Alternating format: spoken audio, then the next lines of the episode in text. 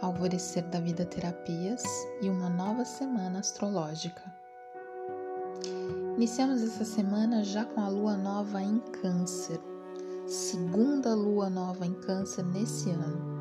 A primeira foi lá quando a gente teve o eclipse, e agora a gente vem numa lua nova nova, sem eclipse, sem os planetas pequenos retrógrados, né? Sem Vênus retrógrada, sem Mercúrio retrógrado né? Então, esse é um período que depois das revisões que a gente fez lá do último mês, né, uh, sobretudo sobre as nossas raízes, família, o nosso lado que nutre, que é nutrido, né, uh, além de ter olhado para isso, né, uh, feito essa revisão, a gente também pode ter entrado um pouco em contato com algumas crenças de vitimização, de isolamento, e agora com, essa, com esse novo ciclo lunar como se a gente pudesse liberar todo esse passado, né, para que a gente possa construir algo realmente novo, né?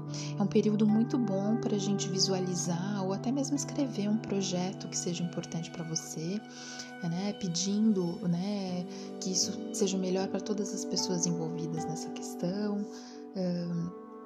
Com muita gratidão por todo esse processo, né? E se a gente pensar que hoje começou lá no YouTube os 21 dias de abundância do Deepak Chopra, tem tudo a ver com, com essa ideia de abundância, do que eu quero plantar para colher, né?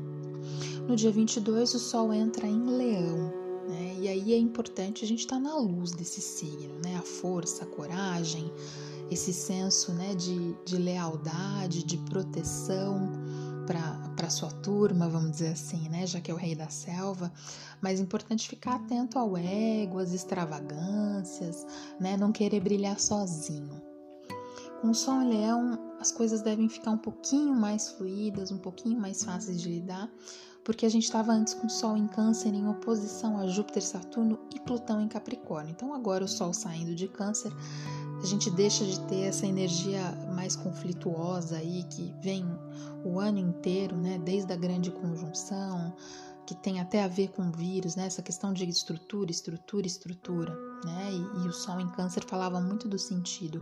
Então agora é como se a gente já tivesse visto o sentido e pudesse brilhar. Outra energia que vai dar uma baixada, vai deixar as coisas um pouco mais tranquilas, é que Marte saiu aí da conjunção com Quiron. Então tira aquele peso de eu ter que ficar olhando ferida e curando situações, né? Principalmente relacionadas ao masculino. Né, tanto interno, tanto para os homens em geral, né? Então o foco agora ele vai para a vontade, para os objetivos, para nossa individualidade. Então muita energia aí sendo trabalhada no plexo solar tá? E aí eu deixo um questionamento, né? O que, que você considera impossível?